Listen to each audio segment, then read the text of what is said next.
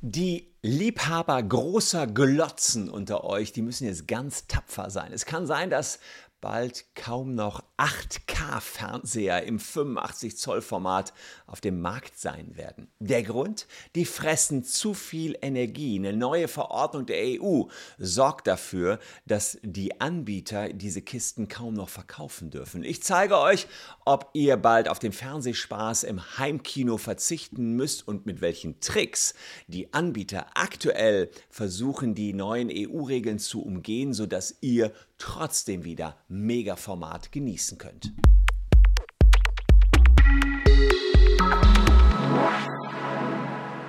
Hallo, ich bin Christian Solmecke, Rechtsanwalt und Partner bei WBS Legal in Köln und abonniert gern diesen Kanal, wenn ihr das bislang noch nicht gemacht habt und rechtlich zumindest ein bisschen interessiert seid. Wir haben ja die neuesten Themen, die einen Rechtsbezug sagen, hier immer auf dem Tisch. Es gibt verschiedenste Energielabel, die ihr bestimmt schon mal gesehen habt. Hier seht ihr die. Und da wird so ein bisschen dargestellt, wie viel wird verbraucht ein, ein Elektrogerät. Und dann gab es diese verschiedensten Plus-Labels, A, A plus, A plus plus, A plus plus. Sprich, alles spielte sich eigentlich immer nur in dieser Plus-Nummer mit.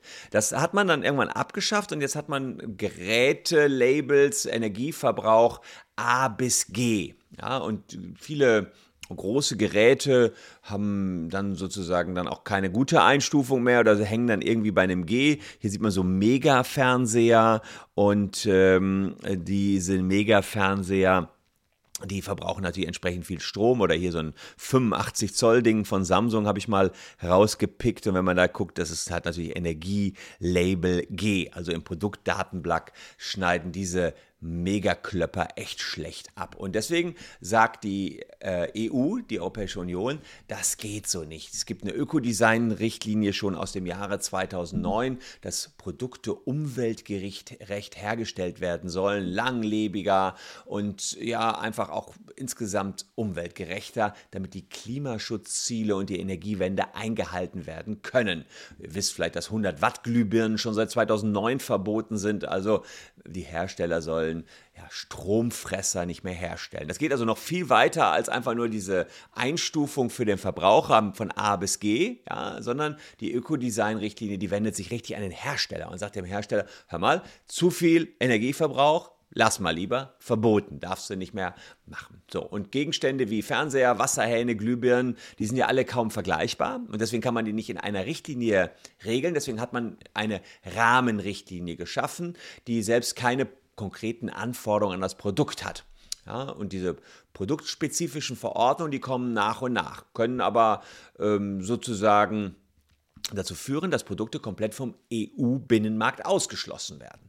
Und jetzt ist Folgendes passiert. Für elektronische Displays gibt es eine neue Verordnung. Das heißt, wir haben diese Ökodesign-Richtlinie, die gibt es schon ewig. Und jetzt gibt es eine Richtlinie für elektronische Displays. Ähm, die seit dem 1. März 2023 gilt. Und was da drin steht, das zeige ich euch gleich. Aber an dieser Stelle, passend Facebook Blau, schon mal im Hintergrund nochmal der Hinweis aufs Facebook-Datenleck. Also, wenn ihr vom Facebook-Datenleck betroffen seid, checkt mal den Code aus. Wir versuchen 1000 Euro für jeden von euch geltend zu machen, die, der betroffen ist. Das geht auch relativ flott, der Check. Ihr müsst nämlich nur auf diese Seite gehen, da kommt ihr drauf, gebt kurz eure Handynummer ein und dann heißt es Check und wir können sofort sagen, ob ihr betroffen seid und einen Anspruch auf 1000 Euro Euro habt. Also Facebook-Datenleck. Genauso wie das dieser Datenleck ein riesiges Datenleck mit Millionen Betroffenen hier.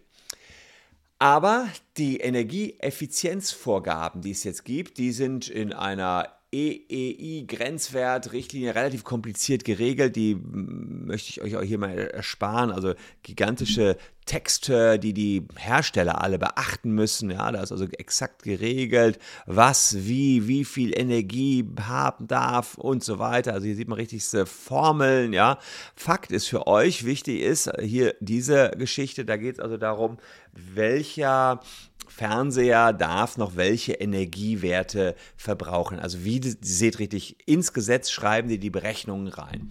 Und raus kommt aber folgendes. Es gibt Höchstwerte, ähm, also die Messzahl äh, der EEI-Höchstwert war bislang 0,9 für HD-Auflösungsdisplays. Der sinkt jetzt auf 0,75 und bei UHD 4K Auflösung von 0,9 auf äh, von 1,1 auf 0,9. Also da sind die ganz ordentlich gesunken, diese Messwerte, die an Energie noch verbraucht werden können, diese Formel. Die will ich euch hier ersparen. Spannend ist allerdings, dass alle Displays mit mehr als 4K Auflösung und Micro-LEDs äh, bislang nicht richtig geregelt waren. Da gab es keine Begrenzung des Energieverbrauchs.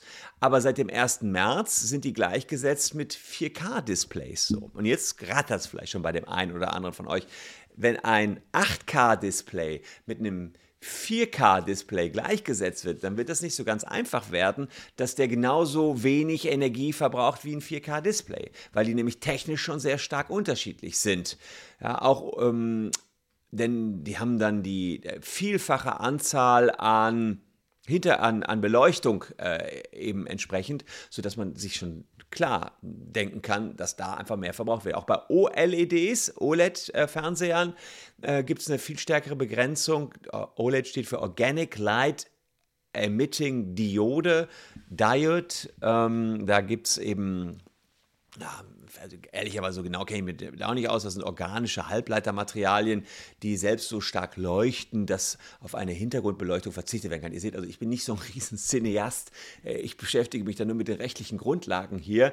Äh, Fakt ist jedenfalls, dass auch die ihre Probleme haben, ähm, weil auch da einfach der Energieverbrauch recht hoch ist. Also bedeutet das jetzt das Aus für hochauflösendes Heimkino?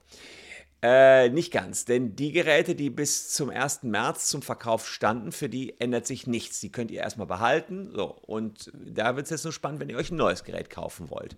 Die meisten Hersteller sind zuversichtlich, dass zumindest ihre 4K-Modelle den neuen Standard noch erfüllen. So.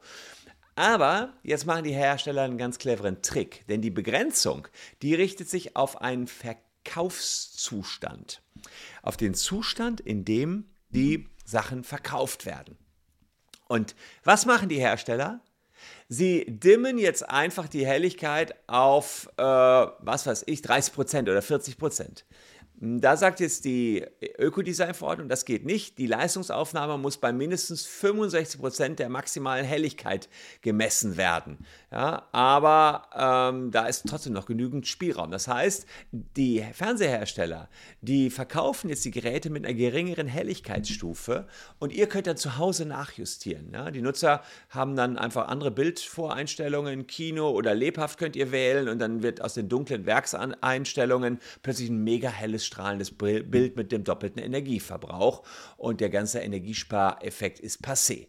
Ist so ein bisschen geschummelt, finde ich. Das geht in die Richtung, die äh, im Dieselskandal, wo auf dem Abgasprüfstand dann auch irgendwie andere Emissionen gemessen worden sind als nachher in freier Wildbahn. Ja, also so geht es jetzt auch hin. Ihr kauft jetzt dunklere Fernseher und die haben im Verkaufszustand die Werte. Nur so dunkel kann keiner irgendeinen Film glotzen. Deswegen geht ihr erstmal her, macht heller, heller, heller oder macht eine andere Voreinstellung und dann ist die Energieverbrauch wieder hoch.